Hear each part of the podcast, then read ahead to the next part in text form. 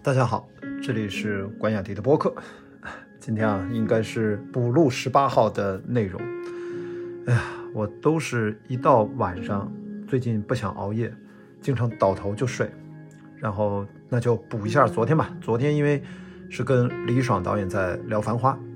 那活动现场呢，两个小时的内容真的感觉转眼即过。之前呢，嗯，朋友就告诉我，李爽导演其实比较。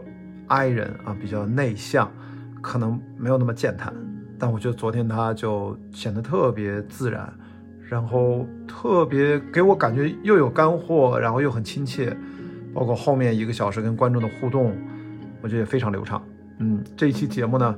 应该这两天吧就会上线啊，音频啊、视频啊都会有啊，请大家喜欢《繁花》的朋友们肯定不能错过啊。那。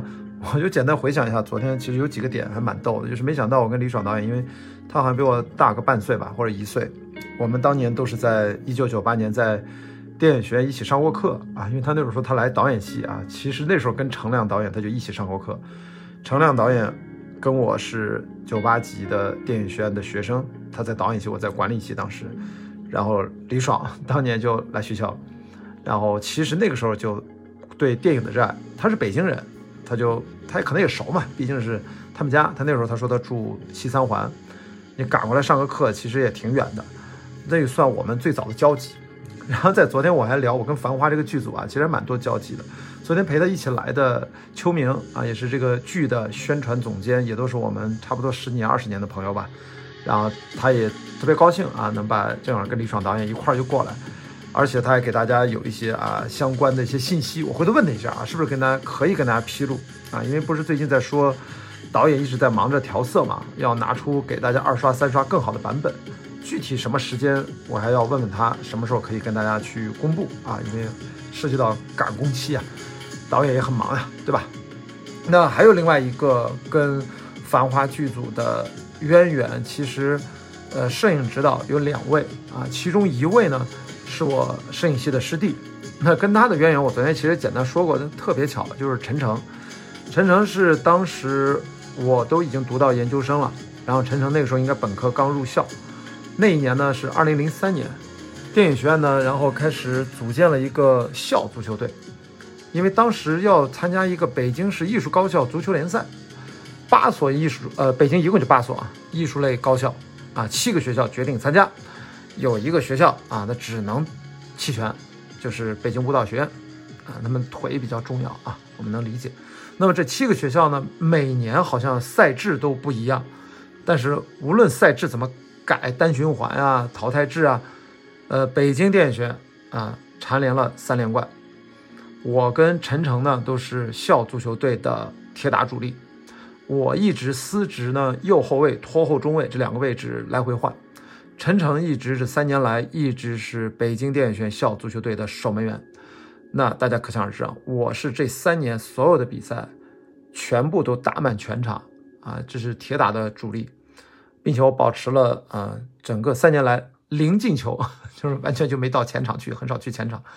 但是我跟陈诚的这个配合就非常关键了，那互相不是他喊我就是我喊他，那我在他前面是等于是最后一道防线了。嗯，所以我跟陈诚也是非常好的当年的，呃，算是校友吧，老老同学、老朋友。那所以这次在《繁花》里面，他也是两位摄影指导之一。我觉得以后吧，以后有机会的时候，他觉得合适的时候，我们有机会也可以聊一聊。毕竟这个《繁花》在摄影啊、美术啊，其实都是有着这么这么显眼的一些他们的创造力。到底是现场怎么思考的，怎么操作的？哪怕就是一些专业问题啊，也想跟大家分享一下。呃，美术指导图南老师也其实有邀约啊，他可能是在外地吧，那有可能可能就只能连线了。嗯，所以说回来，昨天李爽导演，我觉得其实最逗的一点就是，大家有没有意识到，李爽导演是一个北京人，先先天的就遇到一个天然的问题，就是这个上海话的问题，就很神奇，就是就是他加入到这个剧组，也是大家回头那个。听这期节目，他自己来阐述啊，也是一个因缘际会，因缘际会中间的这个媒人，他们俩时隔多年之后，他们俩才真正见上面啊，当然也是我的一个老熟人，也是我的老师啊。这个回头我就先卖个关子，大家去听那期节目。然后因为中间的中间人的介绍，他去见了王家卫导演，现场的这个对他啊决定怎么用他，也是一个特别戏剧化的一个桥段，也非常逗。就是你现场就来一段，看你怎么拍啊。这个细节大家听那个节目里让李爽导演自己讲。那我其实想 跟大家就是八卦的就是，他跟我基本上啊，就是进入剧组之前，跟我看这个剧之前对上海话沪语的听力水平应该差不多吧，就是基本听不懂。那你怎么去指导一个片场现场工作人员台前幕后绝大部分都说上海话的？当然我们知道李李的扮演者辛芷蕾啊，她她是 东北姑娘，他北方人，估计他这上海话也不太行。我估计他学习能力肯定还还不如导演，导演要沉浸式的工作。这个是上海话沪语，其实应该到后来学习能力蛮强，基本上能听懂。我觉得他应该能听懂一半以上了，不影响工作了。大概用了大概两三个月的时间，所以我就很好奇这段时间对他来说挺煎熬的。然后他还说，可能为数不多的两次发火，可能其中一次就是因为这个上海话的问题。李爽导演是非常资深的呃电视剧的导演，电影拍的不多，但这次呢被王家卫叫过来。然后能够拍这个剧，我觉得对他来说也都是有点完全在意料之外，完全出乎意料吧。就是也没有人能想到，哎，特别是你说我们请到程亮导演，但程亮导演注意他是后加入的啊。其实他如果分 A、B 组的话，先加入的是李爽导演，后加入的是 B 组的程亮导演。他们俩主要是在时空上啊几个大片区上拍戏，其实都分得蛮开的，两人互相也交集很少。啊，而且交集了，他说他俩也不聊工作，主要在聊这个诉苦的问题。呃，程亮作为锦绣的一些戏也都是李爽导演来拍的。那么我我们就觉得，哎，这样的一个来自北京的北方导演，跟着王家卫一起拍了一个完全上海题材这样的一个分组导演，那李爽导演一定有他过人之处。所以这一点，我觉得大家可以通过这两小时的节目，大家可以去慢慢的去挖掘一下。那昨天现场呢，我觉得还有特别逗，进入到观众开放环节，然后第一个观众居然是没有看过《繁华》，然后他来到现场，我们也都很奇怪，原来是他给他爸妈买的票，他爸妈其实呃喜欢王家卫，然后他儿子也很主动，一共买了三张票了，结果一听啊，来的不是王家卫导演啊，是一个李爽导演啊，联合导演，那。哎，家长很任性，不来了，让这儿子自己来了，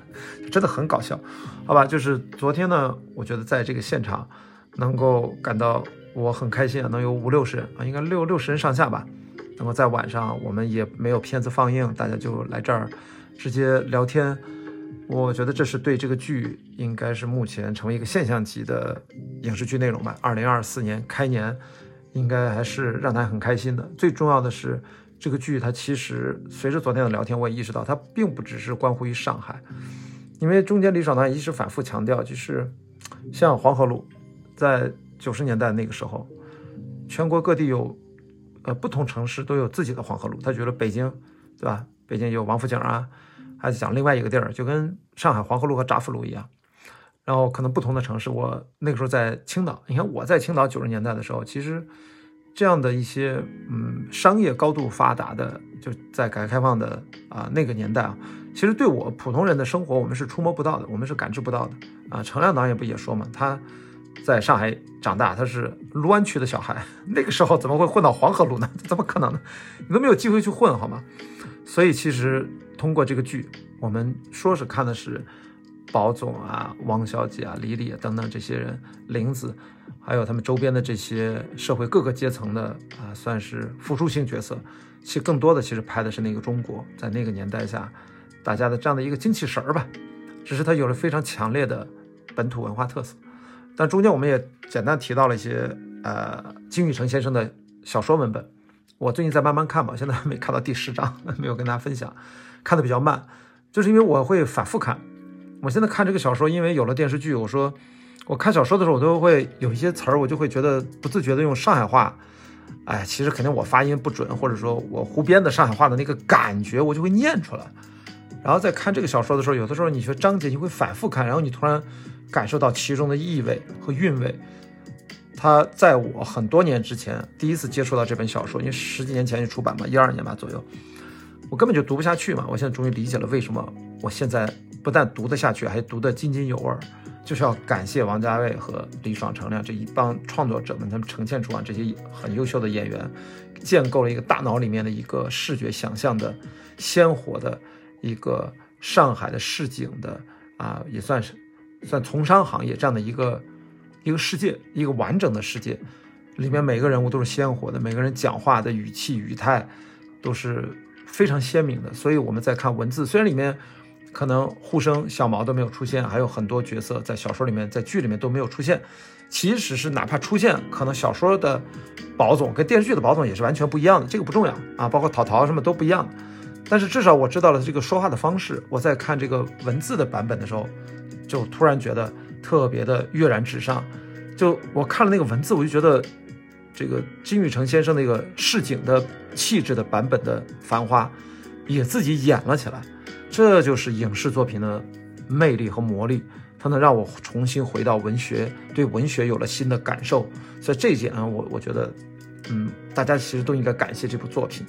让我们又多了一些对于文学作品的审美的这种品味吧，或者说切入点就更丰富了。读不下去的书，现在读的可津津有味了。这是可能仅限于《繁花》吧，这可能是个个案，这可能是个特例。好吧，今天我就不说更多了。然后最近呢，我争取把这个日更播客还是，嗯，像这样的小话题跟大家展开聊一聊，我觉得还是值得聊下去的。那也其实更多的从我的生活当中生发。很多朋友说听到昨天那段什么一个约会的故事，就很多人想八卦到底怎么回事。其实没啥，同志们，约会只是约会，就是各种形式都可以的。呃，这个而且我觉得我在北京其实很少，更多的约会其实在上海。好，如果以后大家愿意听约会的故事，我们在保护每一位 个人的隐私的情况下，我们去聊一聊，其实是 OK 的，好吧？好，今天的关雅迪的播客我们就聊到这儿，我们明天再见。